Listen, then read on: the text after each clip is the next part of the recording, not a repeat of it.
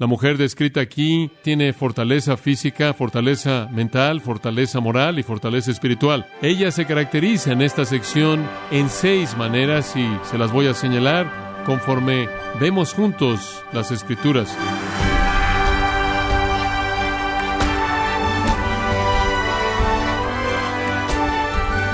Le damos la bienvenida a su programa Gracias a vosotros con el pastor John MacArthur. Tal vez se ha preguntado, ¿alguna vez seré la esposa que Dios quiere que sea? ¿O si el hombre correcto alguna vez me encontrará? ¿Seré la excelente esposa que quiero ser? Tal vez es un hombre soltero que quiere casarse y se pregunta qué tipo de mujer debería considerar. O tal vez ya esté casado y quiere saber cómo servir mejor a su esposa. Yo le invito a que nos acompañe a continuación con el pastor John MacArthur con la conclusión de esta serie titulada El diseño de Dios para una mujer exitosa en gracia a vosotros. Quisiera llevarlo a Proverbios capítulo 31. Proverbios capítulo 31 para ver juntos la palabra de Dios y su instrucción en el tema de una esposa excelente. La mujer descrita aquí es de un valor inestimable. Ella tiene fortaleza física, fortaleza mental, fortaleza moral y fortaleza espiritual. Sobre cualquier otra cosa, ama a Dios de manera profunda y reverente. Ella se caracteriza en esta sección en seis maneras y se las voy a señalar conforme vemos juntos las escrituras. Seis maneras. Su virtud como esposa, su devoción como ama de casa, su generosidad como prójimo, su influencia como maestra, su eficacia como madre y su excelencia como persona. La suma de todo esto es lo que constituye a la esposa excelente. En términos típicos, los hombres buscan una esposa por todas las razones equivocadas, todas ellas, por cómo se ve, sus méritos, estilo, éxito, dinero, educación, todas las razones equivocadas. Deben buscar una mujer por su virtud, fortaleza de virtud, excelencia espiritual, piedad interna. Esas son las razones correctas. Este tipo de mujer es una mujer de fuerza. Ella hace una diferencia. Ella deja una huella. Y el versículo 10 dice que su valor está por encima de las joyas. Algunos traducen esa palabra rubíes, algunos la traducen perlas, la Septuaginta la traduce piedras preciosas. En otras palabras, ella es de mayor valor que todas las cosas terrenales que tienen valor. Ella es una fortuna rara, una joya rara, una mujer de fuerza. ¿Cuáles son sus cualidades de esta mujer rara de encontrar? En primer lugar, veamos su virtud como esposa. Versículo 11.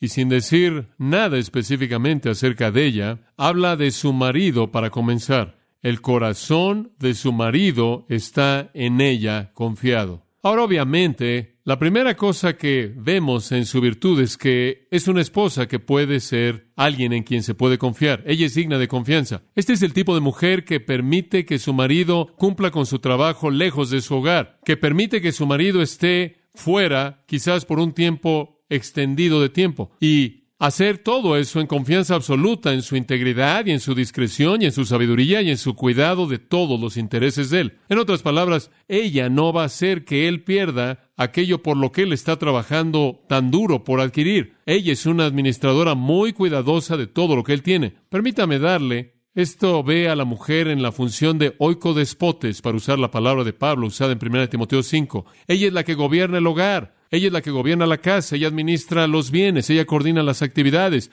ella es la administradora de todo aquello que él ha provisto, y él no carecerá de ganancias porque ella es una buena administradora. Debido a la administración de ella, la sabiduría de ella, la preocupación de ella, el cuidado de ella, y eso lo libera a él para que él sea todo lo que él puede ser al buscar el pan para esa familia. Y también libertad de ansiedad, porque él sabe que lo que él traiga, ella lo cuida como un tesoro. Personalmente, versículo 12, le da ella bien y no mal. Ella le da bien y no mal. Ella siempre, siempre hace lo que es mejor para él. Ella busca los mejores intereses de él. Ella lo fortalece. Ella lo edifica. Ella lo alienta. Ella ve como la función de ella el hacer bien a este hombre. Y después añade de manera muy interesante esta nota. Todos los días de su vida. ¿No es eso interesante? Todos los días de su vida. En otras palabras, su amor de ella hacia él está basado en principios espirituales tan elevados que no fluctúa con las circunstancias de la vida. La comodidad de Él, su éxito, su reputación, su gozo, su satisfacción, su bendición son el deleite de ella, totalmente abnegada. Vivir para Él es la felicidad constante de ella,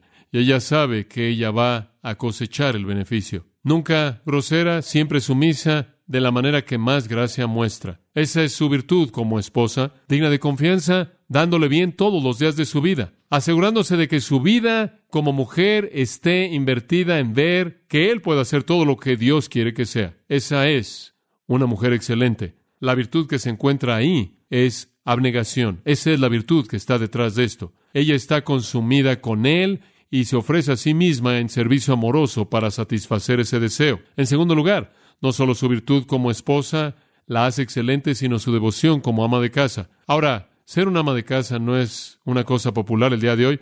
Estaba leyendo esta semana a Vivian Gormick, quien es una profesora en la Universidad de Illinois, quien dijo, y cito, ser una esposa de casa es una profesión ilegítima. Ha reemplazado la prostitución en la mente de ella. Ser una ama de casa es una profesión ilegítima. Phyllis Schlafly dijo, el hostigamiento sexual más cruel y más dañino que se lleva a cabo en la actualidad es el hostigamiento por parte de las feministas y sus aliados en el gobierno federal en contra de la función de la maternidad y la función de la esposa dependiente. Fin de la cita. Pero en la economía de Dios, ser un ama de casa es una función exaltada. La esfera del deber de la mujer es el hogar. Ella es la que gobierna la casa, la oico despotes. Y como comenzamos a ver esto en el versículo 13, veremos la belleza de la función de ella ahí desarrollándose. Observe el versículo 13. En primer lugar, busca lana y lino y con voluntad trabaja con sus manos. Ella expresa su habilidad con sus artesanías, con su capacidad de usar sus manos, en este caso, hacer ropa, cobijas, quizás inclusive cortinas para cubrir los espacios abiertos en el hogar que permitían que entrara el aire y la luz. Ella busca lana, ella busca lino. La idea es que ella busca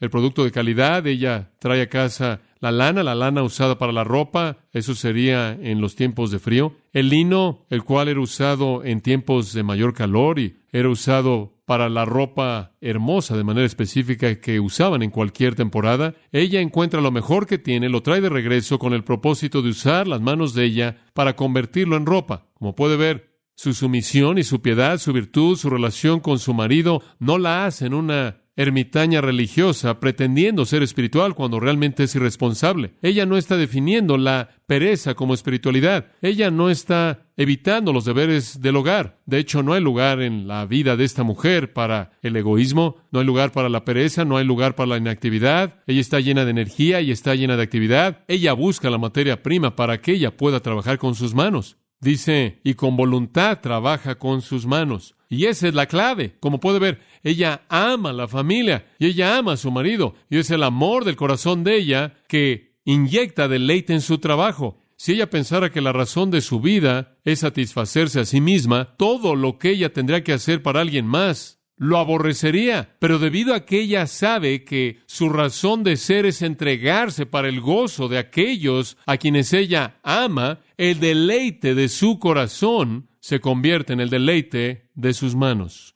La versión siriaca traduce que sus manos están activas conforme al placer del corazón de ella. No hay queja, hay gozo en la tarea más insignificante porque el motivo es amor y el motivo del amor que está adentro produce deleite en las manos. La abnegación de manera clara está tras bambalinas. Ella no está preocupada por el placer de ella, ella está preocupada por el gozo y el deleite de la familia de ella, lo cual le da a ella gozo y deleite porque ella está consumida con amor hacia ellos, sacrificial, ella hace su ropa y todo lo que necesitan y lo hace con gozo. El versículo 14 dice, es como nave de mercader, trae su pan de lejos. Ella cubre distancias grandes para obtener alimento. Y ella no se subió a la autopista, ella caminó. Versículo 15 dice, se levanta aún de noche y da comida a su familia y ración a sus criadas. Ella tenía que moler maíz, ella tenía que preparar los alimentos de todo el día. No había lugares de comida rápida, no había ningún lugar a donde ir. Usted alimentaba a su familia mediante el trabajo de sus manos y el sudor de su frente. Estaba caliente en esa parte del mundo para la mayor parte del año, todavía lo está, y la frescura de la noche era un tiempo maravilloso, la quietud de la noche. Pero aún así era un sacrificio serio. Entonces ella molía el maíz, hacía lo que necesitaba hacer para que cuando la familia se despertara unas cuantas horas después, había alimento para todos ellos. Esa fue la dedicación de ella, el compromiso de ella. Su familia podía disfrutar la comodidad mientras que ella hacía el sacrificio para que ellos disfrutaran.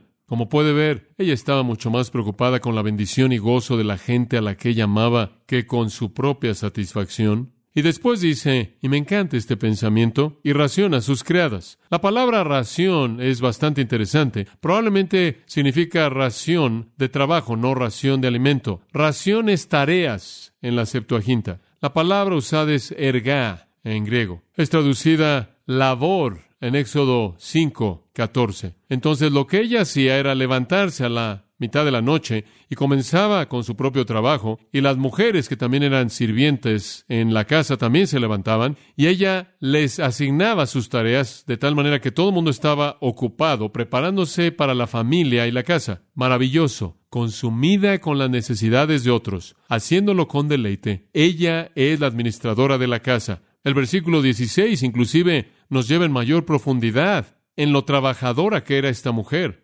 Considera la heredad y la compra y planta viña del fruto de sus manos. Hay un campo quizás al lado de la propiedad que posee la familia. Ella piensa que está a buen precio y que sería útil para la familia. La compra. Hay cierta cantidad de independencia en esto. No dice que su marido la compró. Ella la compró. Ella tomó la decisión que fue sabia. Ella buscó esa opción. Dice usted, bueno, espera un minuto. Ella la compró y ella también, de su ganancia, de la ganancia de ella, la compró y plantó viña. Es correcto. Bueno, ¿de dónde sacó el dinero? ¿Acaso tenía un trabajo al lado en el margen? Observa el versículo 24. Hace telas y vende. Hace telas y vende. Y da cintas al mercader una especie de cintos de tela que eran usados para envolver las túnicas usadas por la gente en esos días y da cintas al mercader. La palabra mercader literalmente es cananeos, esto es los fenicios, los marineros del mundo antiguo que llevaban los bienes por todos lados. Ella tenía una pequeña industria ahí en casa. Ella hacía cosas con sus manos, hizo algo de dinero,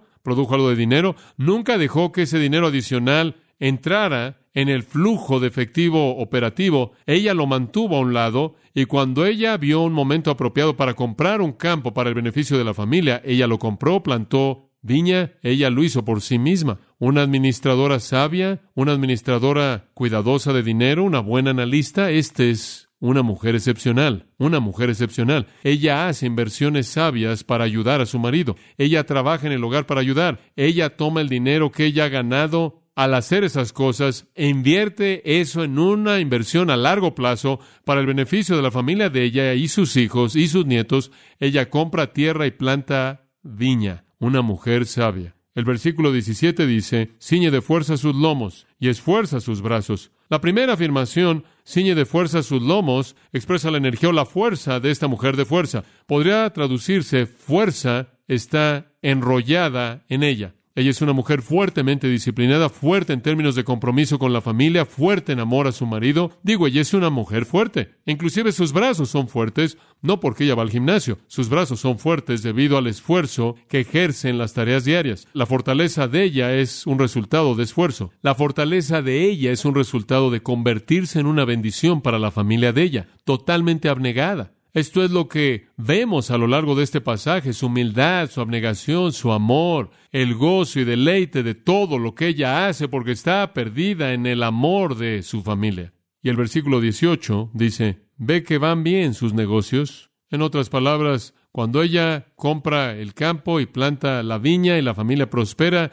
ella percibe que es bueno. En otras palabras, como dice la Septuaginta, ella hace una buena utilidad. Ella ve que es bueno para la familia. Ella ve que es benéfico. Su lámpara no se apaga de noche. ¿Qué significa eso? Debido a que ella está tan contenta con el beneficio de su trabajo, ella encuentra trabajo para las horas de la oscuridad, motivada totalmente por la bondad y el beneficio del trabajo. Ella es totalmente abnegada. ¡Qué mujer! ¡Qué mujer! Y el versículo 19 dice, en esas noches, quizás cuando la lámpara no se apagaba, aplica su mano al uso y sus manos a la rueca. Elementos del tejido, el uso y la rueca, convirtiendo la lana y el lino en hilo, y después tomando el hilo y convirtiéndolo en tela, después tomando la tela y cortándolo en un patrón, después cosiéndolo en prendas de ropa para vestir a la familia, haciendo que gire la lana, que gire el lino, haciendo la escarlata, haciendo el lino, haciendo los atuendos de púrpura. Ahora, todo esto para que alguien más sea bendecido y animado. El versículo 21 entonces sigue, saltándonos el versículo 20 por un momento. No tiene temor de la nieve por su familia, porque toda su familia está vestida de ropas dobles.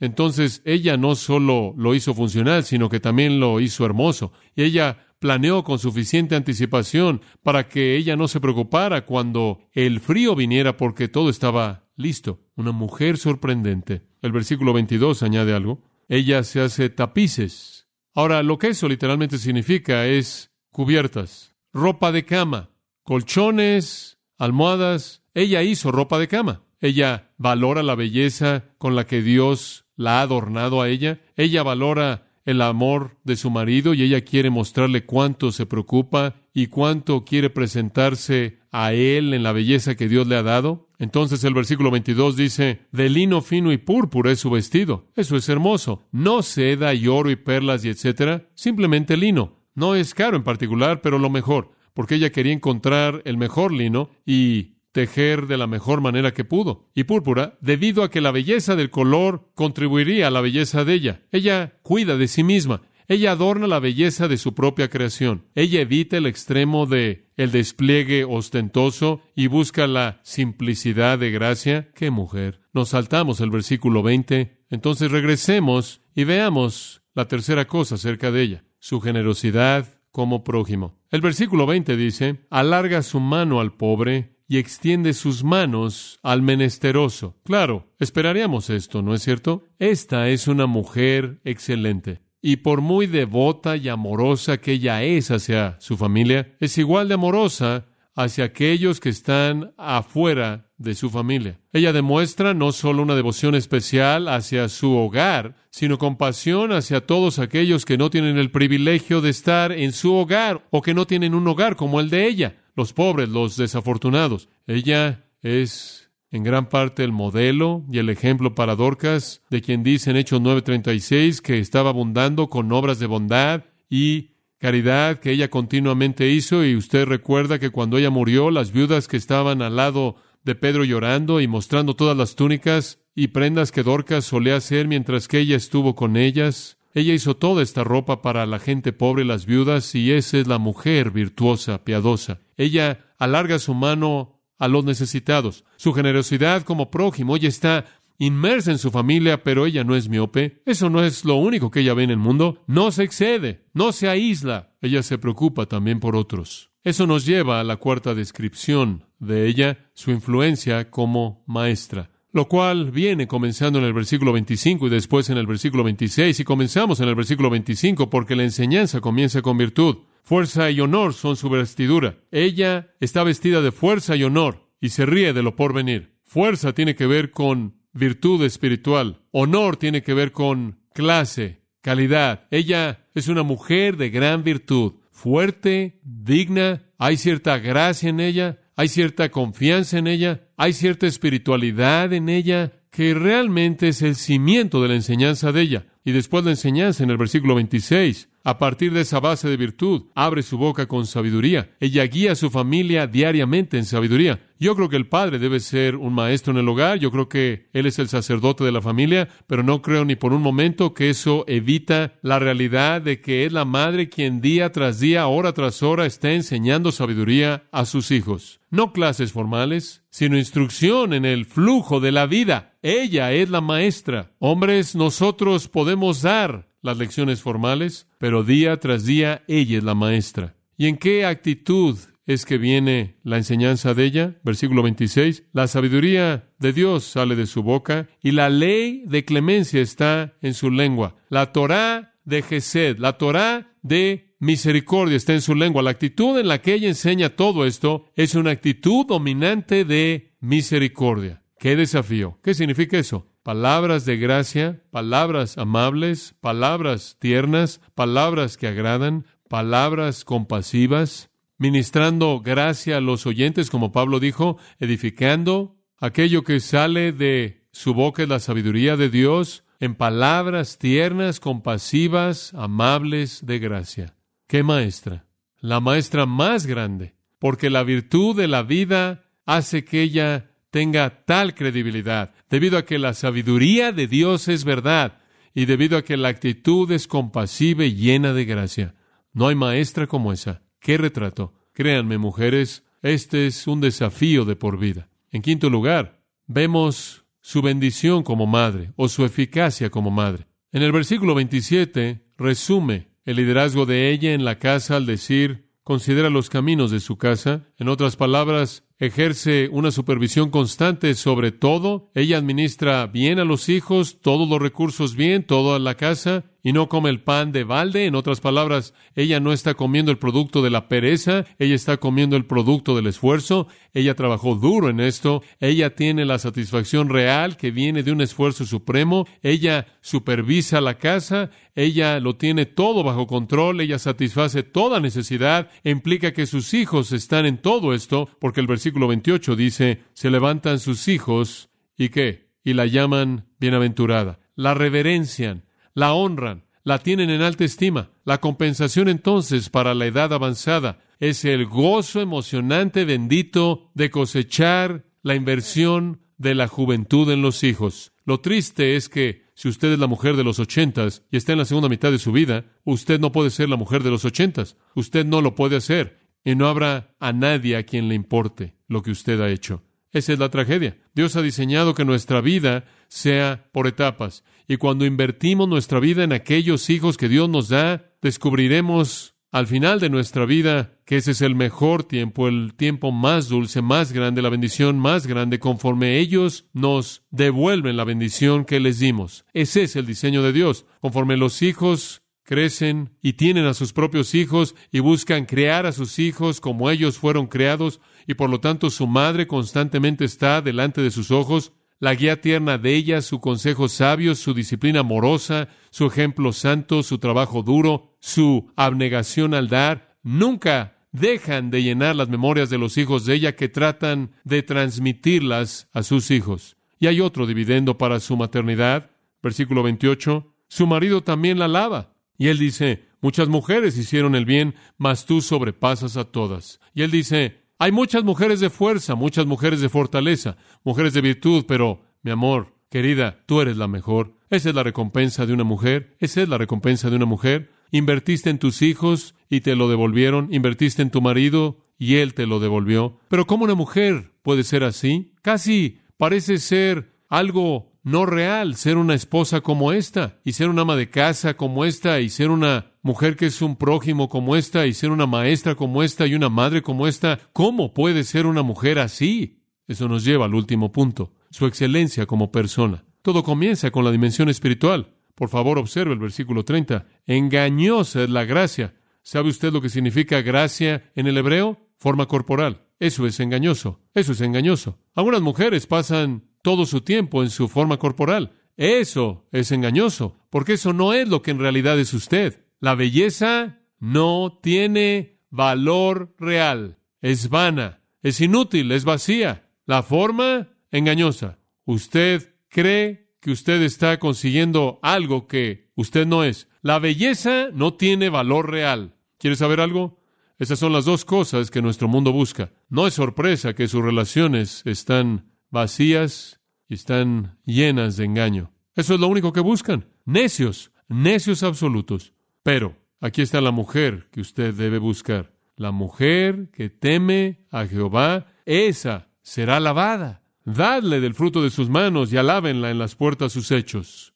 ¿Qué mujer es esta? Ella ama a Dios. Ella es una verdadera adoradora. Ella teme al Señor. Usted tiene que vivir con eso toda su vida. Usted vive con una mujer que teme a Dios, ama a Dios, y usted va a estar en el mejor ambiente. Y por cierto, ella se va a convertir más hermosa para usted conforme pasan los años. Esta es la mujer de virtud. Solo Dios puede producirla. Matthew Henry dijo, Proverbios 31 es el espejo en el que toda mujer cristiana debe verse. Este es el diseño de Dios y solo Dios puede producir esta mujer. Pero esta es la mujer que Dios quiere. Esta es la mujer que será alabada, por sus hijos y su marido. Esta es la mujer que recibirá el producto de sus manos. Ella va a recibir de regreso todo lo que ella dio. Y aquellos a los que ella dio le van a dar a ella. Esta es la mujer que no solo es recompensada en privado con el producto de sus manos por aquellos a quienes ella ama, sino recompensada públicamente conforme sus obras la lavan en las puertas. Escuche, esta es la mujer que Dios quiere y que todo hombre debe desear y que toda mujer debe desear ser, una que es fiel a su cónyuge, una que administra bien su hogar, una que cuida de manera compasiva de los necesitados, una que vive y enseña sabiduría divina con amabilidad, compasión y gracia, una que cumple de manera plena el llamado de una mujer, de tal manera que sus hijos la bendicen, y una a quien, aunque no busca alabanza, la va a recibir de cualquier manera, debido a la virtud de su vida. Yo sé que no podemos venderle esta mujer a nuestra sociedad, únicamente oro, porque nosotros en la iglesia podamos continuar enfocándonos en el estándar de Dios. Es un estándar alto, pero es el estándar de Dios. Y mi oración es que toda mujer que nombra el nombre de Cristo busque ser este tipo de mujer, por la gracia de Dios.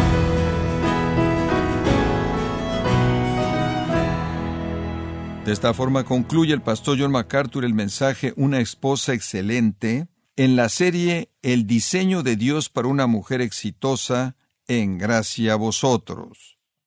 Estimado oyente, en base a este estudio, el pastor John MacArthur ha escrito un libro titulado El alto llamado de Dios para las mujeres y puede obtener su copia en gracia.org o en su librería cristiana más cercana. Recuerde que usted puede descargar en audio transcripción gratuitamente los sermones de esta serie, El diseño de Dios para una mujer exitosa, así como todos aquellos que he escuchado en días, semanas o meses anteriores, en gracia.org. Si tiene alguna pregunta o desea conocer más de nuestro ministerio, como son todos los libros del pastor John MacArthur en español, o los sermones en CD, que también usted puede adquirir, escríbanos y por favor mencione la estación de radio por medio de la cual usted nos escucha en gracia a vosotros. Es importante conocer no solo el país y ciudad de donde usted nos escucha, sino también la radio. Para quienes contactan nuestro ministerio por primera vez, pueden solicitar una copia del mensaje de promoción sin costo alguno, un mensaje por oyente únicamente. Si usted vive en los Estados Unidos o Puerto Rico, escríbanos a Gracia Vosotros, P.O. Box 4000, Panorama City, California 91412. O puede escribirnos a través del siguiente correo electrónico radio arroba Le damos las gracias por su tiempo y sintonía en nombre del pastor John MacArthur y del personal. Y le comento que estamos orando para que Dios continúe extendiendo su gracia en usted mientras nos acompañe en la próxima edición para continuar desatando la verdad de Dios un versículo a la vez, aquí en gracia a vosotros.